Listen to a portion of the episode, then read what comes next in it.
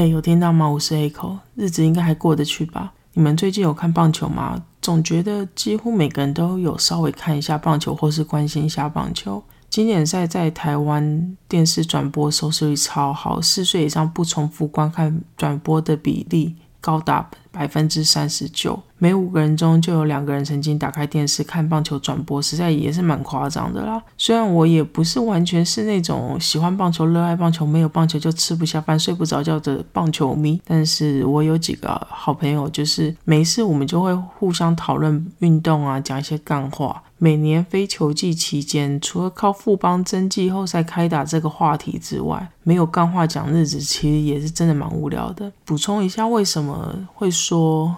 非球季期间是富邦的真季后赛。富邦自从接手棒球队之后，大刀阔斧砸钱，想要拿一座冠军。每年热身赛都火烫的要命，补强也是不手软。季前大家都会说他们是宇宙帮啊，各家球评也都会高度评价这支球队。看好会打到最后的季冠军赛，但是季赛开打之后，战绩永远都是差强人意。唯一打得好的时间就是八到九月那种，以及几乎抵定无法打进季后赛的时间，富邦就会意外打得莫名的好。所有要争冠季后赛席次的球队都很有可能会在这个阶段输给富邦。等到季后赛开打完之后，富邦就会大肆的试出球员，或者是花大钱补进，很有可能让富邦在下一个球季 win。闹的球员，通常非球季期期间，各球团都是非常安静，只有富邦会有大把的新闻，让棒球迷有话题可以讨论，所以大家都戏称非球季期间就是富邦的真季后赛开打。话题拉回来，总而言之，棒球季终于要开打了。本来我一心想说，今年终于可以仗着地利之便去球场追星大谷翔平。美国春训就集中在两个地方，一个是佛佛罗里达，然后另外一个是 Arizona。大谷翔平所在的天使队刚好会是在 Arizona 春训，我想说，天哪，终于有机会可以跟他近距离接触诶，因为天使和亚利桑那响尾蛇的所属联盟不同，所以基本上就不会很频繁的对战到。我来这边三年多嘛，只有一次天使队来亚利桑那做客，因为响尾蛇所属的国家联盟投手是需要打击的，天使队他们所属的美国联盟则是有指定打击制度，也就是说投手他可以自自己选择要不要打击。当天使来到响尾蛇做客，他们就要需要使用到国家联盟的规则，所以投手就需要打击，没有指定打击的制度。由于那个系列赛大谷翔平根本没有轮到投球，所以我就随便挑一场球去看。最后真的有看到大谷翔平出来代打，但是一球死，我真的爆傻眼，我都还没有来得及欢呼，诶，他就打出外野飞球，然后就出局了。从那次之后。天使就再也没有来响尾蛇做客，所以我本来一心想说，我春训终于可以看到他。但是今年春训期间刚好就是世界棒球经经典赛，所以大谷翔平只投了一场春训就飞往日本备战了。唉，这就是人生啊！补充一下，大联盟在去年的球季已经取消国联投手需要打击的规则了，也就是说，现在无论国联跟美联都有指定打击。打击制度，如果天使要来做客，尽管大谷翔平他不是投手，他还是可以以指定打击的身份上场比赛的。虽然我没有看，我没有去现场看天使的春训比赛，但是我还是看了一场守护者和运动家的比赛。今年大联盟为了有效改善球赛过于冗长这个问题，希望借此吸引更多年轻人到球场看棒球。那新的规定就是就是投手需要在十五秒间投出。下一球。如果垒上有人的时候，则是二十秒；当打者上垒或是出局后，就是要在三十秒钟投出球。这个改变真的让球赛节奏变快，非常非常多。以前每三局大概要耗时一个小时左右，那天三局的比赛大概就是在三十五分钟到四十五分钟左右。投手捕手他们就不会再东摸西摸啊，平安号啊，投手也不会一直牵制啊，然后打击者也不会一直退出打击区。这的确。就让球赛的时间缩短非常多，但是说要吸引年轻人看球，我是比较怀疑啊。毕竟那天在球场看到的人，大部分都还是中老年人，或是中年人带着儿童看球赛，几乎看不到二十来岁的年轻人。我们座位旁边坐着一对来自加拿大的退休夫妻，他们是因为为了要躲避寒冷的天气，就来亚利桑那看球。看来，如果要吸引年轻人进场看球赛，大联盟真的要想想其他办法啊。由于响尾蛇主场也是经典赛的第一轮比赛场地，前几天就去看了一场墨西哥跟英国的比赛。我本来以为墨西哥会一面倒的打败英国，没想到英国一路紧咬，超紧。比赛后段其实甚至追追平了墨西哥，而且还有超前的机会，只是最后功亏一篑，让墨西哥带走最后的胜利。亚历山大因为离墨西哥非常近，所以有蛮多墨西哥人是直接住在这边，或是他们会开车过来游玩。当天比赛无论是赛前或是比赛间的广播，很大部分都是用西班牙文介绍墨西哥球队跟球员，大概现场。八九成的人都是墨西哥人，也就是这根本是墨西哥主场，因为我根本听不懂他们在讲什么东西，连歌曲都是播放墨西哥歌曲。我真的很想要说，虽然英国的球衣很丑，但是不要这么偏心嘛，也要帮英国加油一下。经典赛的期间，我和男友看了一场。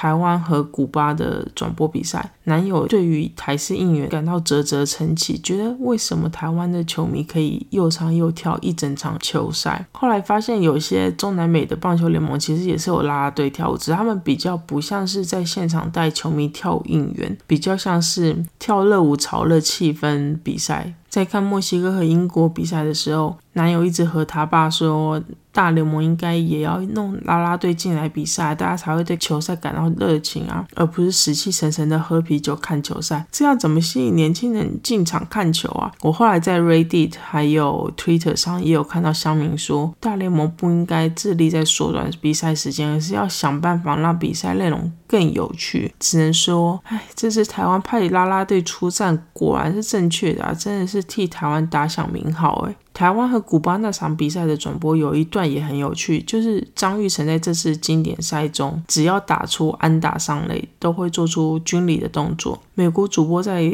和古巴的这场比赛有很认真的解释，为什么张玉成会做出军礼这个动作，还有台湾的兵役制度啊。张玉成一开始拒绝征召，跟后来发现无法拒绝征召后，加入经典赛的阵容，结果被台湾民众讥笑是下兵。没想到在经典联赛比赛一路扛着压力打出好成绩，就这样从下兵一路升到国防部长。美国主播真是完全超级无敌详尽的在解说这一段过程，这真是蛮蛮有趣的。因为我没有想过美国主播会用英文去讲这些东西，让美国人也可以了解为什么张玉成每次在打完球后都要做敬礼这个动作。其实我不知道不知情的美国人在看到转播后会不会觉得台湾人真有够嘴，这种事情也可以追。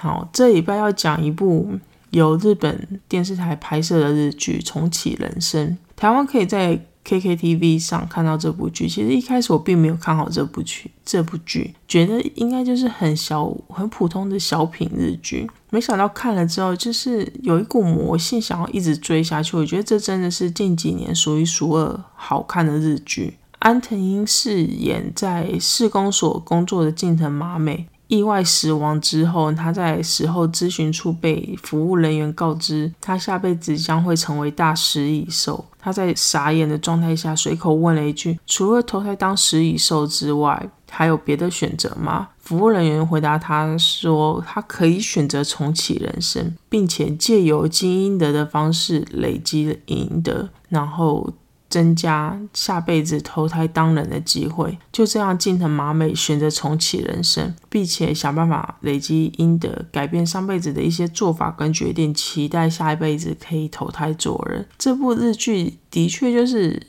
非常小品的日剧，绝对不是什么轰动的穿越剧啊，或者多重宇宙剧。观众就是跟着主角近藤麻美一次一次改变人生中微不足道的小细节，想办法让自己成为更好的人。替身边的人还有整体社会创造更好的价值，一起想着还可以做些什么才能达到投胎当人的条件。随着金藤马美一次又一次的重启人生，忍不住就是会跟着想说，到底什么事情在人生中才是最重要的呢？这部剧充满大量日常的对白，随处都是人与人之间的家常对白。还有朋友间的废话连篇啊，跟不熟的人跟之间的尴尬讲话内容，这一切都会让呢让我觉得这部片真的是有够小品啊。可是虽然是这样说，但是真的有够莫名的好看。安藤英把一个平凡人演的极度平凡，好像没什么情绪起伏的人生。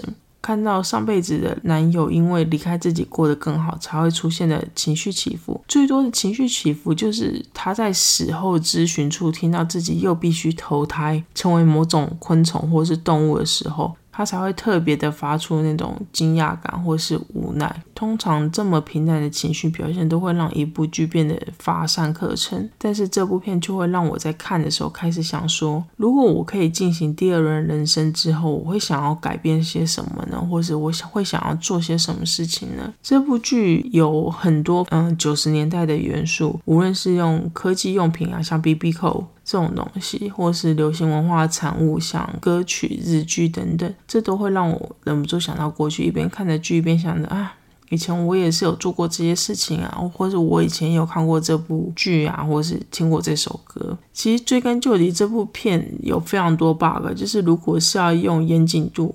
要用看那种穿越剧或是多重宇宙的那种严谨度去看这部片，就会发现有非常多 bugs。但是如果不要从那些点去看的话，这部片真是非常非常莫名的好看。因为它的题材很新，看似无聊，但是我觉得是一部非常有深度的一部片。日剧真的很久没有让我这么的着迷，真心推荐这部片。好了，今天就讲到这边。如果任何想法建议，可以留言或是私讯和我说。谢谢大家，下次聊，拜拜拜。